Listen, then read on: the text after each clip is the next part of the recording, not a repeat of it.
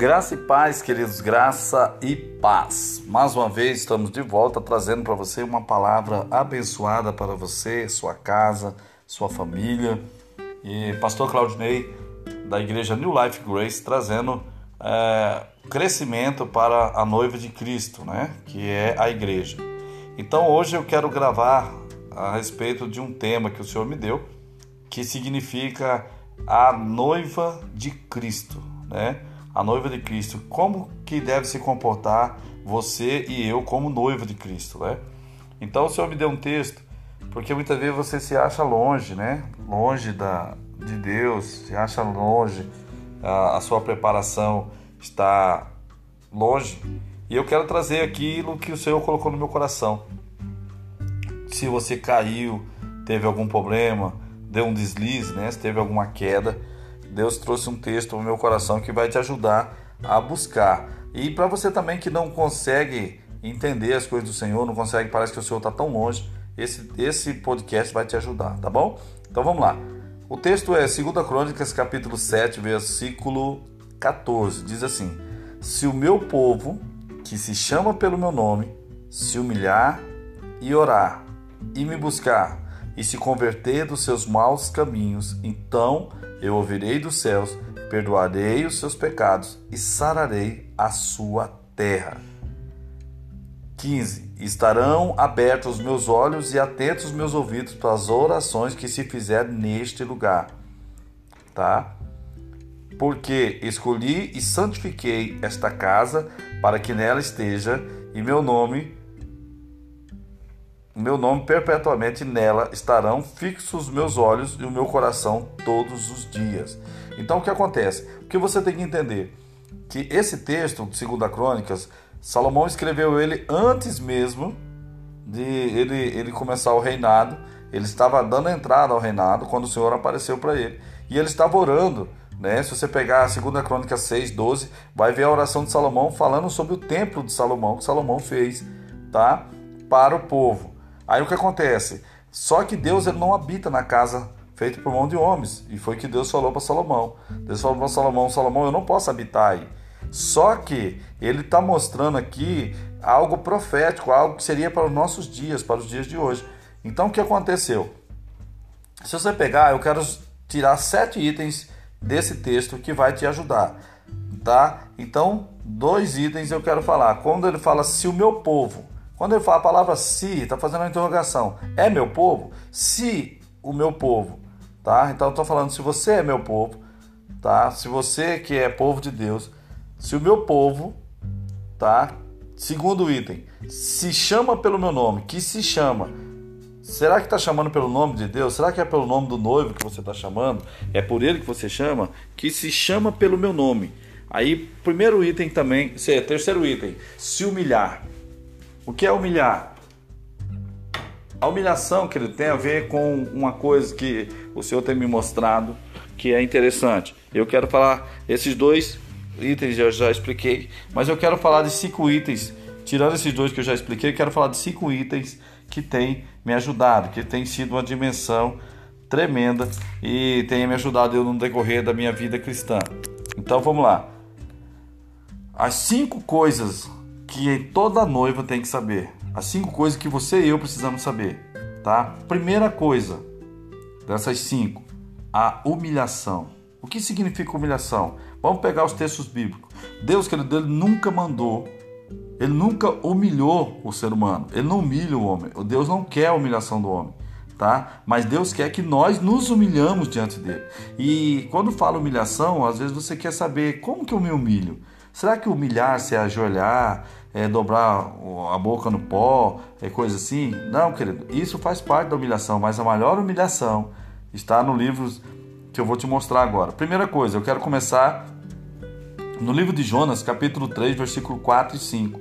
Quando Jonas foi mandado para Nínive e ele não quis ir, todo mundo sabe a história, não quero delongar isso, mas ele foi para lá e mandou o povo é, Deus mandou ele para lá e o povo não aceitava profeta. Ele tinha medo de lá porque eles matavam todos os profetas que entravam, principalmente se fosse representar o Senhor.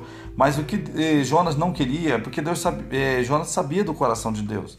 Jonas sabia que Deus amaria o povo mesmo assim se o povo se arrependesse. Então por isso também que ele não queria ir. Muitas pessoas ensinam falando que não, que ele não ia porque estava com medo. Não, querido. Ele sabe, se você for ler o livro de Jonas, do capítulo 1 até o, até o final do, do, do capítulo 4, você vai ver como que fala a história de Jonas. Aí só que acontece, depois que ele volta da barriga do peixe, ele entra dentro de Nínive e diz assim: daqui 40 dias, Nínive será destruída. Versículo 5. O povo de Nínive ouviu e acreditou na palavra do Senhor, ou na palavra do Eterno, dependendo da versão. Anunciaram um jejum, olha só. Anunciaram um jejum para toda a cidade. Todos os ricos, pobres, famosos, desconhecidos, importantes, humildes, vestiram-se com pano de saco para mostrar arrependimento. Na outra versão fala que é, anunciaram um jejum e para o povo se humilhar. Então, quando você abre um jejum, querido, você está se humilhando diante de Deus. Você vai se humilhar, você vai entender quando você começa a humilhar o seu corpo, porque assim, o jejum de abstinência de coisa, tem vários textos na Bíblia que falam sobre jejum, que toda vez que abre-se o jejum é para uma causa interessante. Então, a humilhação, o jejum faz parte da humilhação. Então, quando ele fala, se o meu povo se humilhar, se o seu povo passar a jejuar a mim, começar a abrir mão daquilo que eles podem fazer, porque a comida não é proibida, Deus nunca proibiu você de comer. Mas quando você abre isso por amor ao Senhor, para poder usar o que você tem internamente, Deus começa a responder. E eu posso pegar muito mais textos, querido. Tem texto, Esther, quando o povo de Israel ia ser morto, ela ficou três dias sem comer sem beber e foi diante do rei. Você pode pegar Daniel, 21 dias jejuando. Você pode pegar é, Isaías, Elias. Elias ficou 40 dias jejuando. Moisés ficou 40 vezes, 40 dias no monte também jejuando. Tudo tem um propósito. O jejum, querido, ele não muda Deus, mas ele humilha o homem diante de Deus. Então, quando ele fala humilhai-vos na minha presença, se você pegar Joel capítulo 2, versículo 12 e 13, ele diz assim: Ainda assim, agora mesmo diz o Senhor: Convertei-vos a mim com de todo o vosso coração, isso com jejuns, com choro e pranto. O jejum, querido, faz seu coração se mover diante de Deus. O jejum faz você se humilhar diante de Deus. E as pessoas não entendem essa situação. E toda vez que você abre um jejum, querido, você está humilhando, você está se humilhando diante de Deus, é como se você estivesse prostrado. O que, que é uma humilhação? Humilhação é você reconhecer, por exemplo, imagine um noivo brigando com a noiva e ele se humilha para ela. O que, que ele faz? Ele promete, ele faz promessa, ele reconhece, ele fala que não pode ficar sem, ele, não, ele quer aquela pessoa. Ele quer estar junto com aquela pessoa. Então a humilhação para Deus também é a mesma coisa. Você vai reconhecer a grandeza, você vai reconhecer o poder que ele tem, você vai reconhecer que você não pode viver sem ele, você vai reconhecer o amor que ele tem, você vai reconhecer tudo que é necessário para ficar perto do, do seu amado. Então a noiva tem que saber disso. Então a primeira coisa que, segundo a Crônica 7, está falando, na verdade seria a terceira, mas dessas cinco é a primeira coisa seria humilhar. Humilhar é jejuar. E aí eu posso fechar aqui 1 Pedro capítulo 5, versículo 6 diz o seguinte: Humilhai-vos, portanto, sob a poderosa mão de Deus, para que ele no tempo certo ou oportuno vos exalte. Então, quando você abre um processo de jejum e oração, você está se humilhando diante de Deus, esperando, você está embaixo. Tá? Quando fala boca no pó, humilhação significa boca no pó. Então, significa também, se você quer ser exaltado, se humilhe. Por isso que quando você chegar numa festa, não tome o melhor lugar, mas fique longe, fique num lugar afastado. Por quê? Porque no tempo certo vão te exaltar. Porque se você chegar no lugar e colocar o primeiro lugar, pode dar problema, certo? Tiago, para a gente encerrar essa parte de humilhação, e eu quero que você tenha entendido. Tiago capítulo 4, versículo 10 diz assim: Humilhai-vos na presença de Deus, e Ele vos exaltará. Então, quando você está abrindo jejum, quando você jejua, e a igreja hoje, a noiva de Cristo, precisa muito jejuar, Jesus estava na festa e perguntaram para ele por que, que meus discípulos, os discípulos de João é, jejuam e por que, que os outros, os fariseus jejuam e os seus discípulos não. Jesus fala uma coisa muito certa. Ele fala assim: pode jejuar a noiva enquanto o noivo está perto, mas quando o noivo for tirado, então jejuareis. Então estava falando também da humilhação. Então o povo precisaria do jejum.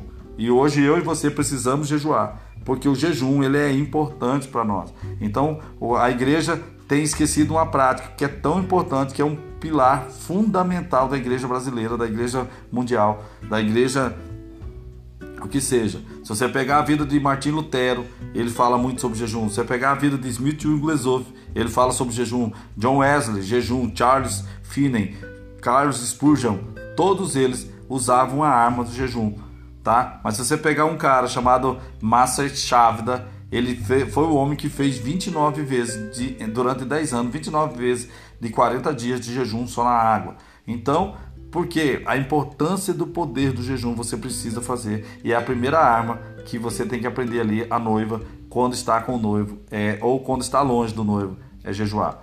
A segunda arma que eu quero falar é sobre oração. A oração que ele é algo quando ele fala se o meu povo que se chama pelo meu nome se humilhar e orar. Orar significa declarar, significa falar, significa ir junto. Porque se ele se humilhou, quando você se humilha perante alguém, você vai ter que falar o que você quer. Então a oração, e eu quero falar para vocês em três níveis de oração que Deus colocou no meu coração para poder estar tá passando para você também. Primeiro tipo de oração é a oração comum, a oração que você fala, a oração que você vai dizer algo para Deus, você vai orar normal. Então, se você pegar 1 Timóteo capítulo 2, versículo 8, diz o seguinte: Assim eu quero que em toda parte os homens orem com as mãos santas erguidas para Deus, livres do pecado, de ira e de rancor. Então o que, que ele está falando? Os homens orem, orar com a mão levantada, orar abençoando, orar intercedendo, você está orando. Segundo, Aí o outro, o outro parte do texto aqui, ele fala onde eles foram e oraram, onde as pessoas oraram para fazer o que é preciso. Muitas pessoas não sabem que a oração normal tem um respaldo no céu. Então é preciso só fazendo essa oração de maneira certa. Então, orar com a mão levantada. Porque a Bíblia fala que nós temos que orar à vontade de Deus. Qual é a vontade de Deus? A vontade de Deus é que todo homem seja salvo. Mas Paulo ensina a Timóteo para dizer para o povo orar para todo mundo, orar pelos reis, orar pelos prefeitos, orar pelos governadores, deputados, magistrados e todos eles. Então nós temos a obrigação de orar. Então a oração comum para você que tem começou na fé agora você pode orar normal, oração comum do jeito que eu estou fazendo.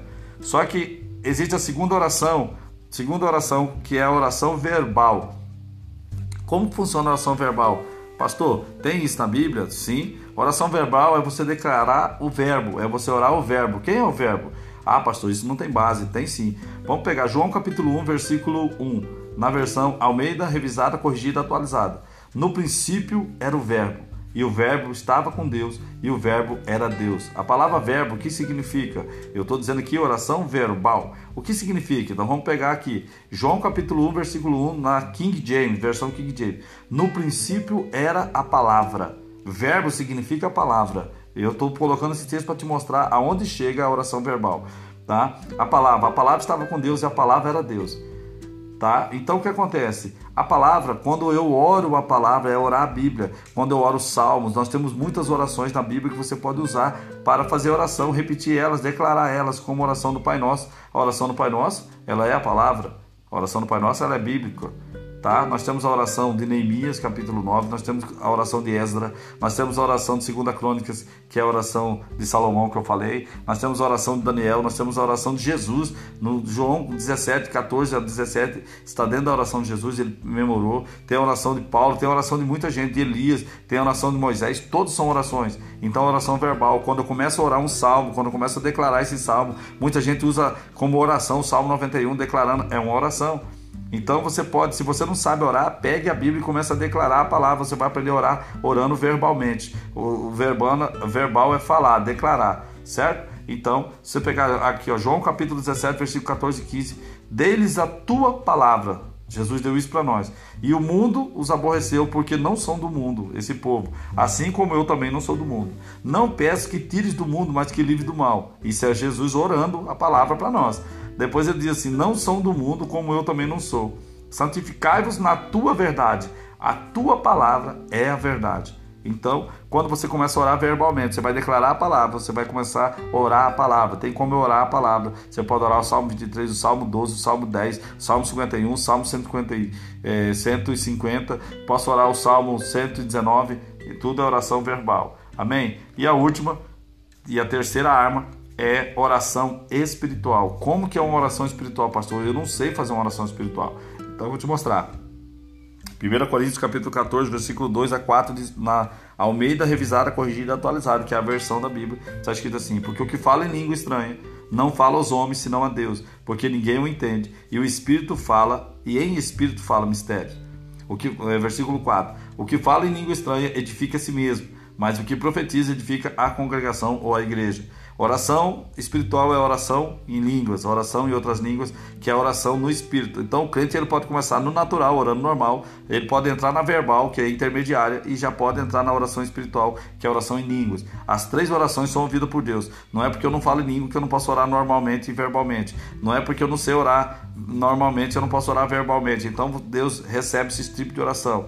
Então se o povo que se chama pelo nome do Senhor jejuar, né, que se humilhar e orar, orar normal, orar verbal e orar em línguas, tá? Se fizerem isso, o que vai acontecer? Deus vai mostrar depois na frente o que vai acontecer. Agora, para encerrar a parte de estar espiritual, 1 Coríntios capítulo 14, versículo 14 e 15.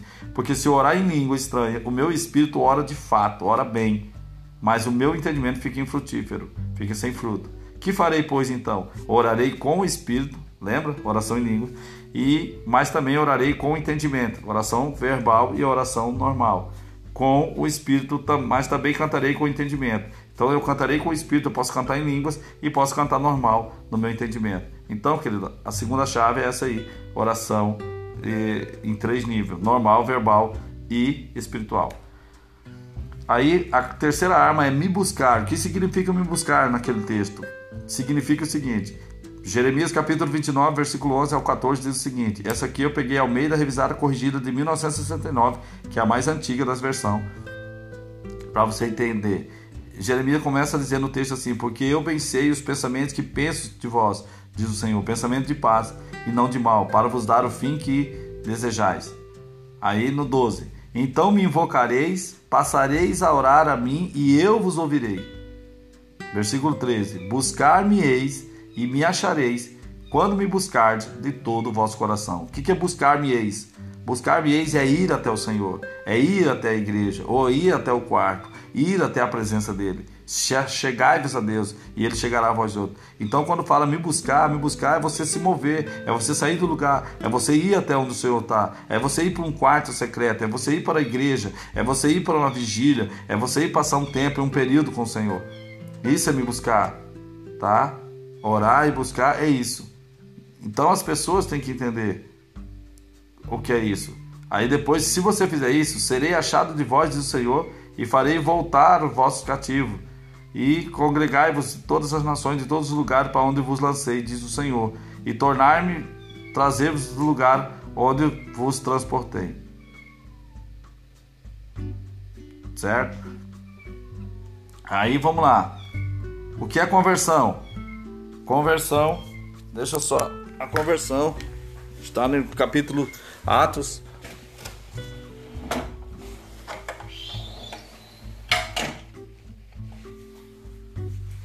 Atos capítulo 15, versículo 3. Eles sendo acompanhados pela igreja passavam pela Fenícia e por Samaria, contando a conversão dos gentios e davam grande alegria a todos os irmãos. Converter, querido, é mudar a rota. É você se converter, é você sair do mundo e vir para o Senhor, a vir para a palavra, vir para a vida no Espírito. Então é converter. Você converteu algo. Então, por exemplo, se você está jogando futebol e você converte um gol, significa que você acertou o alvo, você alcançou o objetivo. Então a conversão também, a conversão é quando alguém chega ao objetivo que o evangelho traz, que é a conversão, fazer a pessoa vir para o lado do Senhor. Atos 20, 21 diz o seguinte: testificando tanto a judeus como a gregos a conversão a Deus. Então você vai testificar a sua conversão, você vai mostrar para as pessoas que a partir de agora você é uma nova criatura, você é um, uma pessoa que vive para o Senhor, uma pessoa que tem o amor de Deus e uma pessoa que quer o Senhor. Tá? Então, esse é, é o que significa conversão tá? E converter, converter de quê? Agora, do que, que você tem que se converter? Dos maus caminhos, que é o último item. Os maus caminhos, que significa? Agora vamos ver o que, que significa maus caminhos segundo a Bíblia. Segundo a Reis, capítulo 17, versículo 13, diz o seguinte: E o Senhor protestou a Israel e a Judá pelo mistério de todos os profetas e todos os videntes, dizendo: Convertei-vos dos vossos maus caminhos e guardai os mandamentos e os meus estatutos, conforme a lei que ordenei aos vossos pais, que os enviei pelo ministério dos meus servos e profetas.